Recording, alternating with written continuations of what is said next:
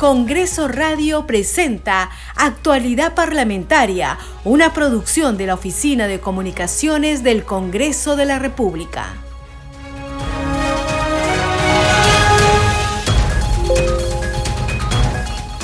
En Congreso Radio y les damos la bienvenida a Actualidad Parlamentaria. Hoy es miércoles 16 de noviembre del 2022. Les acompaña Perla Villanueva en la conducción, en los controles Franco Roldán. A continuación, los titulares. Hoy sesionará el Consejo Directivo a las 3 de la tarde en la sala Miguel Grau de Palacio Legislativo. En la víspera, el presidente del Congreso, José William Zapata, envió un oficio al jefe de Estado, Pedro Castillo, informando que en atención a su pedido se reprogramará la sesión de la comisión permanente en la que se debatirá el informe final de la denuncia constitucional en su contra. En el documento también se indica que toda la documentación sobre la denuncia constitucional 219 se encuentra a su disposición para su revisión en la oficina de la Subcomisión de Acusaciones Constitucionales. El presidente de la Comisión de Presupuesto, José Luna, anunció que desde hoy la comisión se declara en sesión permanente para debatir y votar los dictámenes de las leyes de presupuesto general de la República, equilibrio fiscal y de endeudamiento del sector público para el año fiscal 2023. La Comisión de Inclusión Social aprobó la medida para que las mujeres que son cabeza de familia sean protegidas por el Estado a través de la promoción de sus derechos económicos, sociales, culturales, de salud y educativos.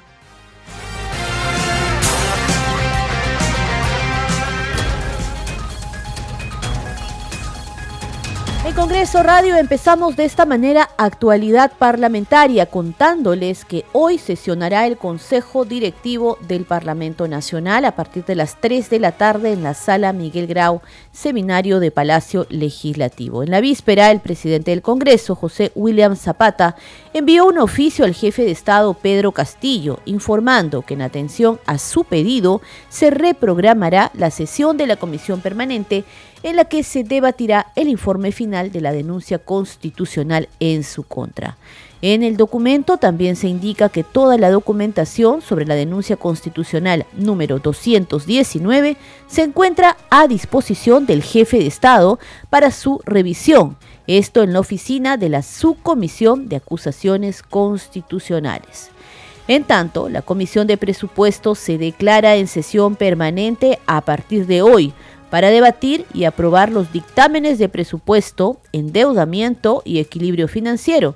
Así lo informó su presidente José Luna Galvez. El plazo constitucional para la aprobación de estas iniciativas de ley es el próximo 30 de noviembre. Los detalles en la nota de nuestro compañero Carlos Alvarado.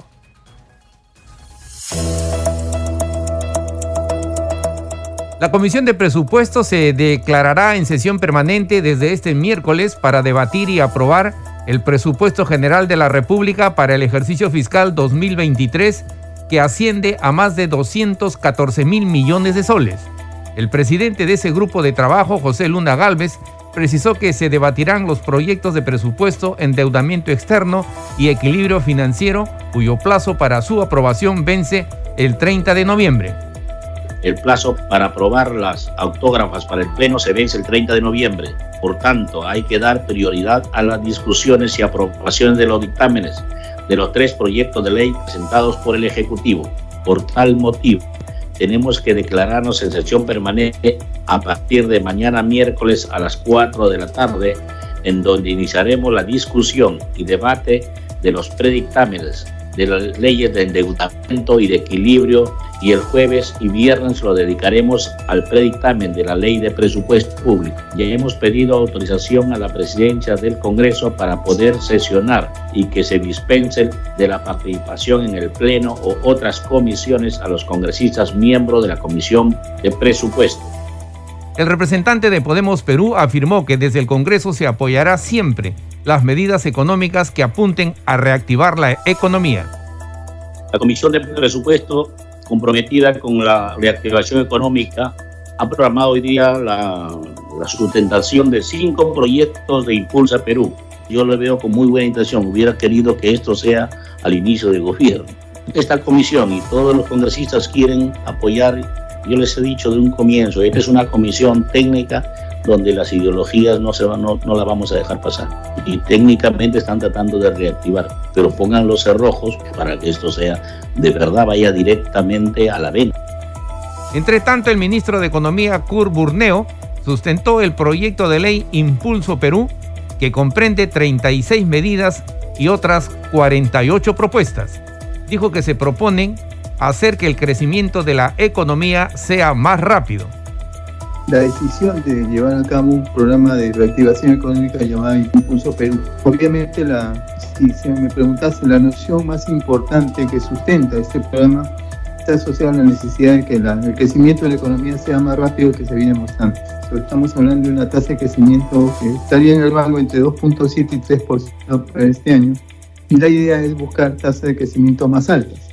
Implica pues una mayor demanda de empleo, es decir, oportunidades, digamos, para que nuestros conciudadanos, digamos, puedan aspirar con éxito a un puesto de trabajo y también una actividad económica que tenga una mayor velocidad de crecimiento abone en favor de una recaudación tributaria incrementada.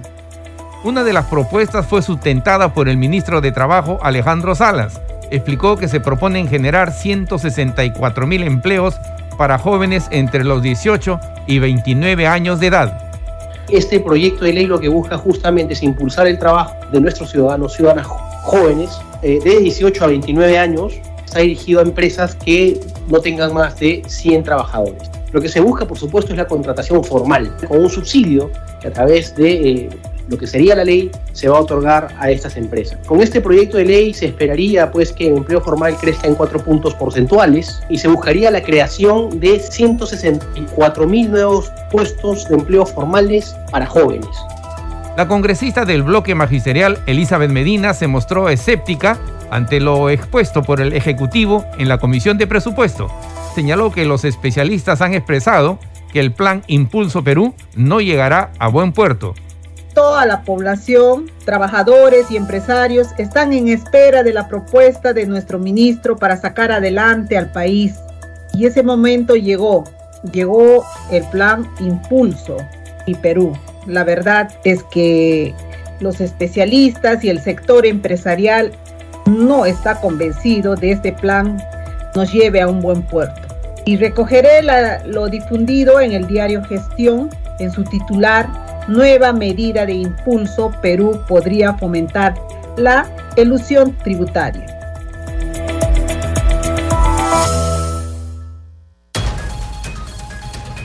Vamos a continuar con más información del Parlamento Nacional en actualidad parlamentaria. Comentarles antes de seguir con el desarrollo de las noticias que a esta hora se encuentra sesionando la Comisión de Descentralización, Regionalización y Modernización de Gestión del Estado. Ha recibido a la presidenta ejecutiva de la Autoridad Nacional del Servicio Civil Servir, Yanairi Elizabeth Boyer, para evaluar la aplicación de la ley que establece disposiciones para garantizar la idoneidad en el acceso y ejercicio de la función pública de funcionarios y directivos de libre designación y remoción en gobiernos regionales y municipales.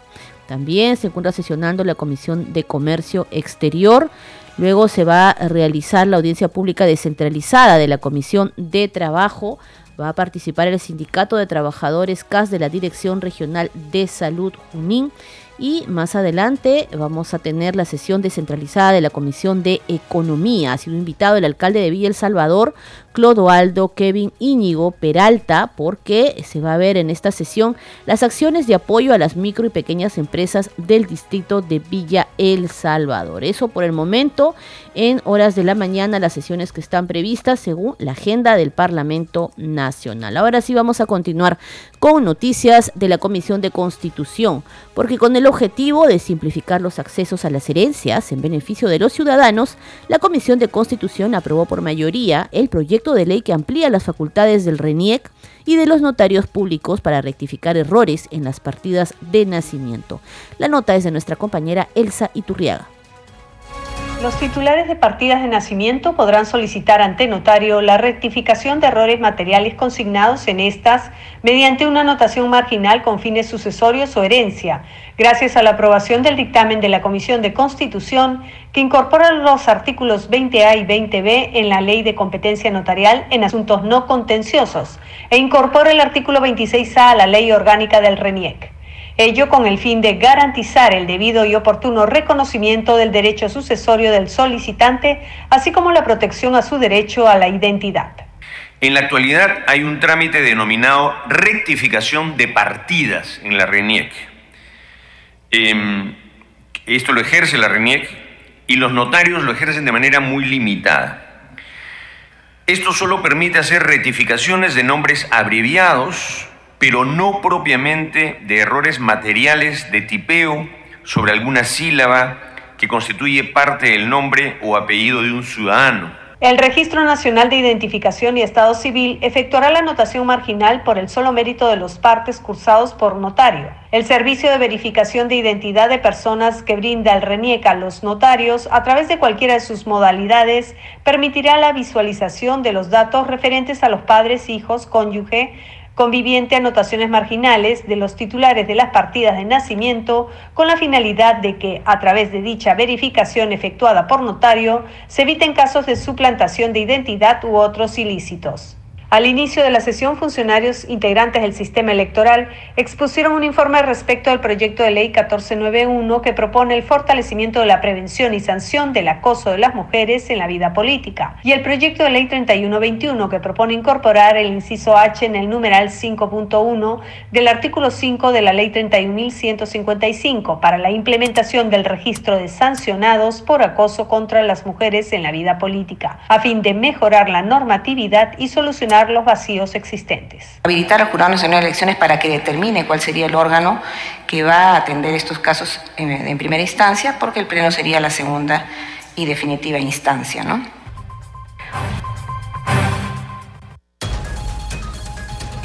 Continuamos en actualidad parlamentaria. Vamos ahora con la comisión que investiga los hechos a causa de los metales pesados. La comisión investigadora de familias afectadas con metales pesados que preside el legislador Manuel García Correa se trasladó hasta la región del Cusco para recoger testimonios de pobladores de la provincia de Espinar. El parlamentario mostró su preocupación por el abandono en el que se encuentran estas familias. El informe es de la enviada especial, nuestra compañera Cecilia Malpartida. 40 años de sufrimiento, de sacrificio. Yo como mujer totalmente preocupada, pero no hay lo que hacer. Por ustedes, por estas comunidades afectadas que estamos al entorno de esta empresa transnacional que ellos dicen que traen desarrollo para nuestras comunidades, pero el desarrollo no vemos. Estamos viendo la mortandad de nuestros animales. Está contaminado nuestros territorios, nuestros cuerpos. Mira, acerca de la mina. No tenemos desagüe. No, tenemos agua, no tenemos saneamiento. Vas un pasito más abajo, o más vas un pasito más de acá, Aproximadamente 80 familias de la comunidad de Cocarate de la provincia de Espinar, en la región Cusco, están expuestas a los efectos radiactivos del plomo, cadmio y mercurio, así como otros metales pesados que afectan la salud de sus integrantes. Así lo constató el congresista Manuel García Correa, presidente de la comisión parlamentaria que investiga la situación de las familias que se ven afectadas por metales tóxicos. El parlamentario lamentó de que estas familias no cuenten con el servicio básico de alumbrado a pesar de existir un sistema eléctrico en la zona. ¿Cómo puede ser posible que ni a, será pues unos 5 kilómetros ustedes no puedan tener agua, no puedan tener los servicios básicos?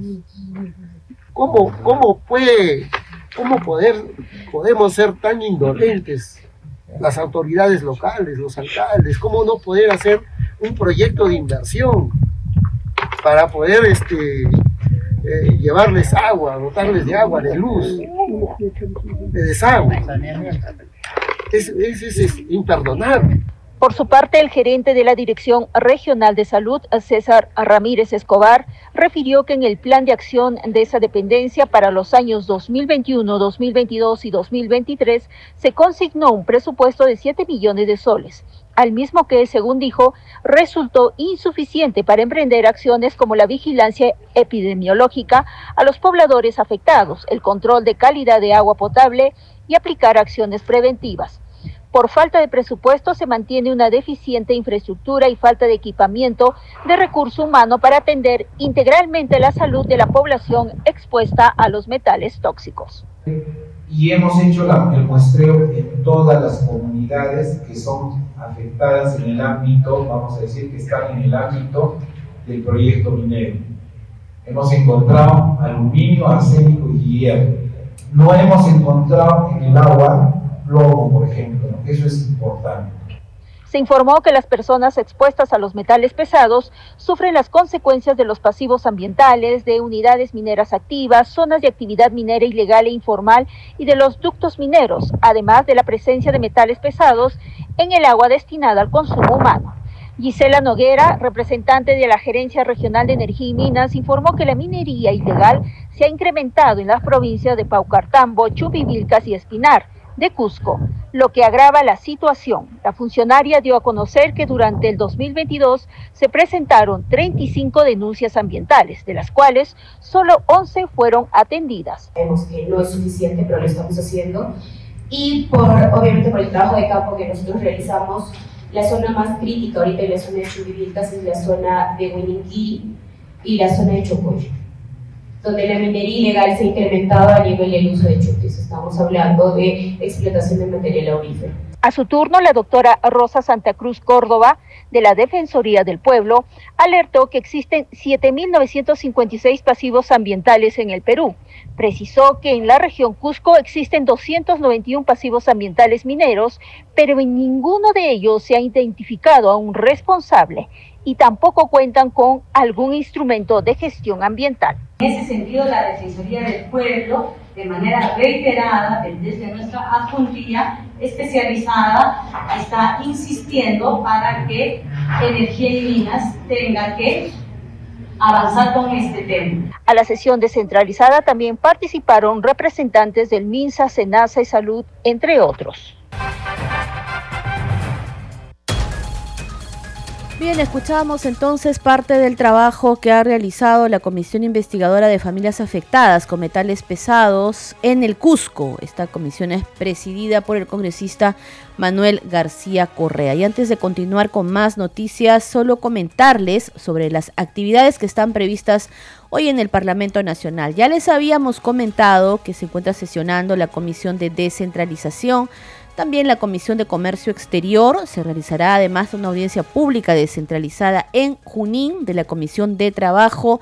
También hay otra sesión descentralizada, esta vez de la Comisión de Economía en el distrito de Villa El Salvador, para ver las acciones de apoyo a las micro y pequeñas empresas en este distrito, además de otros temas.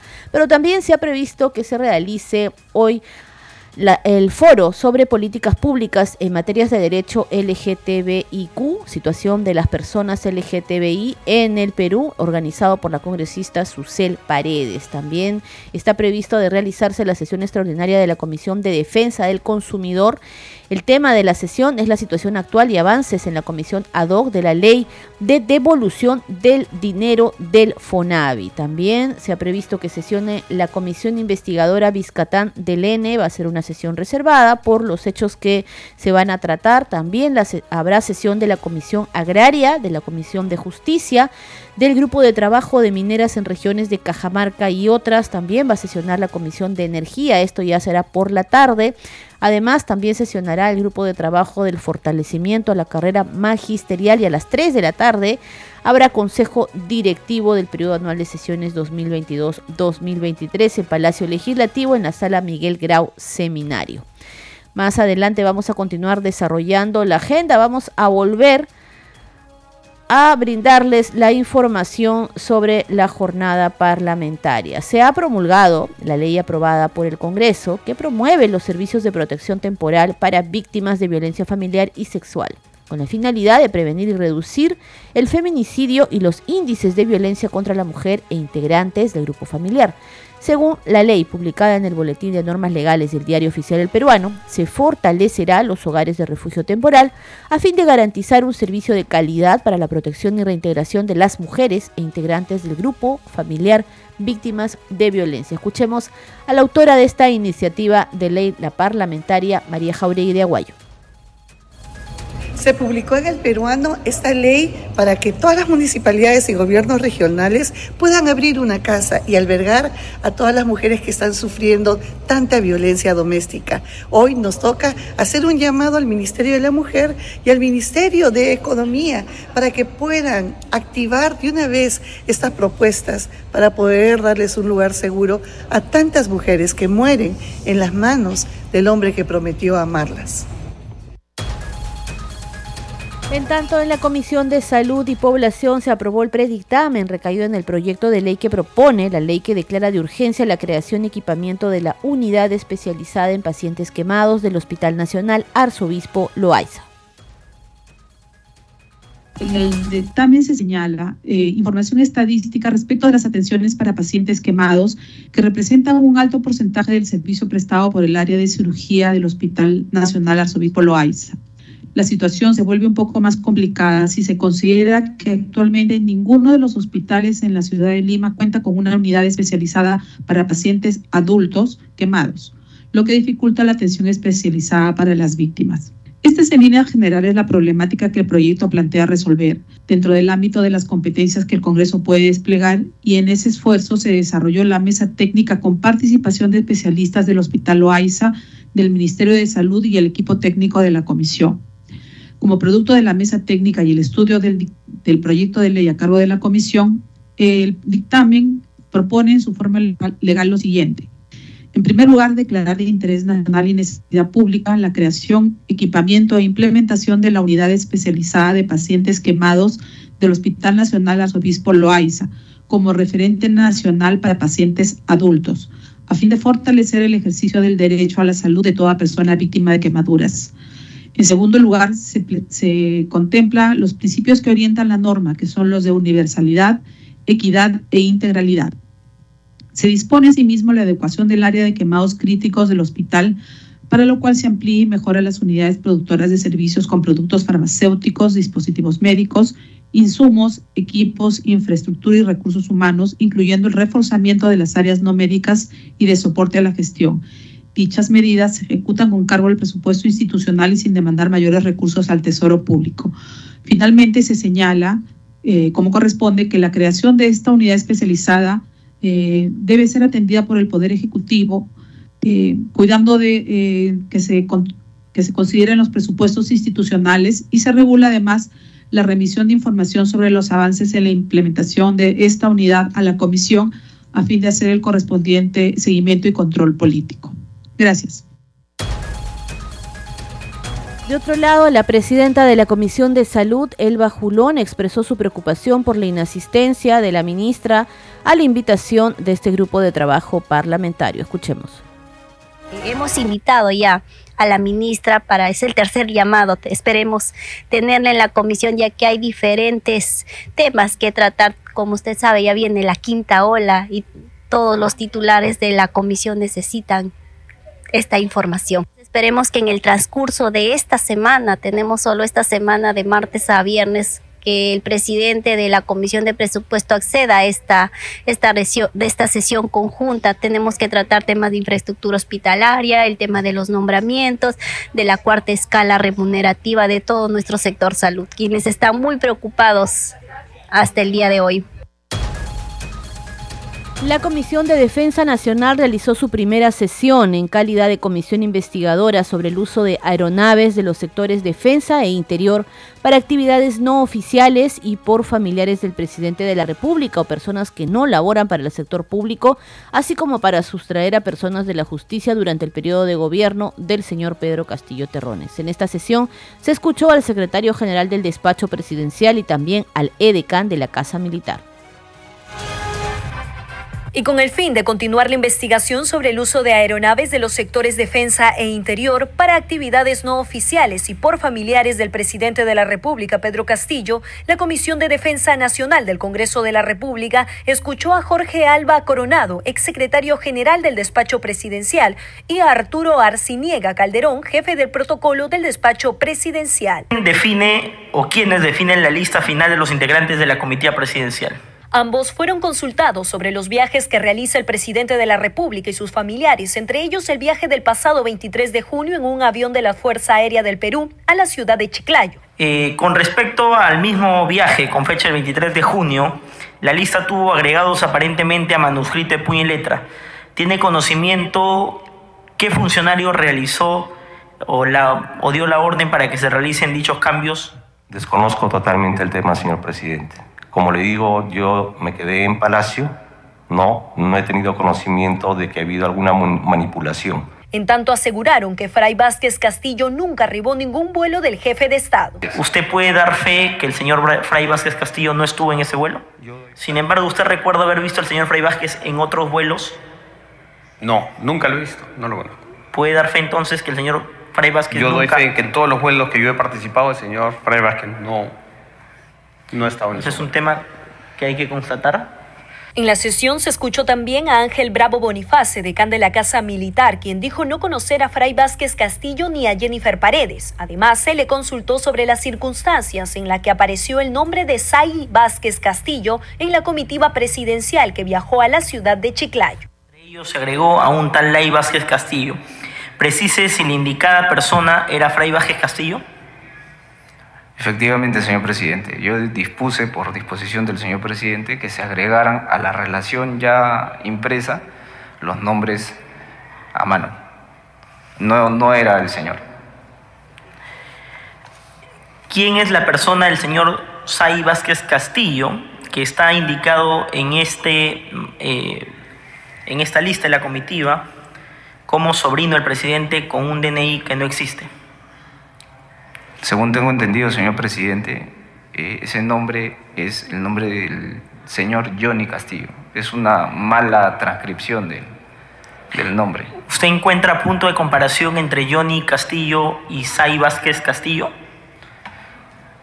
Señor, le, le manifiesto lo que, lo, que, lo que está escrito. Previamente, el grupo aprobó por unanimidad que las sesiones de la comisión investigadora serán públicas, salvo que por la materia a tratar o por la información deban ser necesariamente reservadas. Este programa se escucha en las regiones del país gracias a las siguientes emisoras. Radio Inca Tropical de Abancaya Purímac, Cinética Radio de Ayacucho, Radio TV Shalom Plus de Tingo María, Radio Las Vegas de Mollendo Arequipa, Radio Star de Mollendo Arequipa, Radio Madre de Dios de Puerto Maldonado, Radio Amazónica de Satipo en Junín, Radio TV Perú de Juliaca Puno, Radio Amistad de Lambayeque, Radio El Pueblo de Ayacucho, Radio Satel Perú de Lampa en Puno, Radio La Voz del Valle de Aplao en Arequipa, Radio Líder de La Unión en Piura, Radio Victoria de Ocros de Huamanga, Ayacucho. Estos son los titulares de cierre. Hoy sesionará el Consejo Directivo del Congreso a partir de las 3 de la tarde en la Sala Miguel Grau de Palacio Legislativo.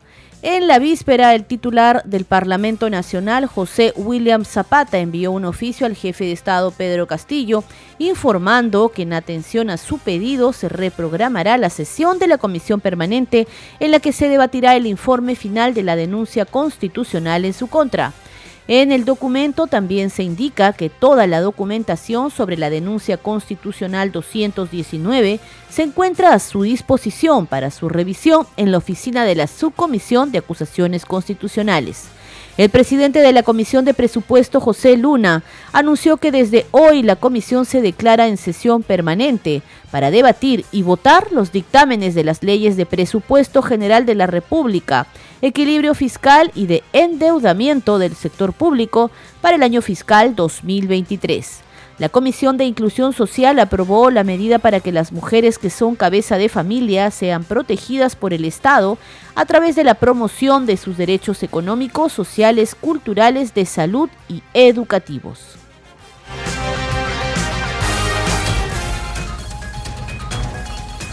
Hasta aquí llegamos con esta edición de Actualidad Parlamentaria. Muchas gracias por habernos acompañado. Nos reencontramos mañana a la misma hora. Congreso Radio presentó Actualidad Parlamentaria, una producción de la Oficina de Comunicaciones del Congreso de la República.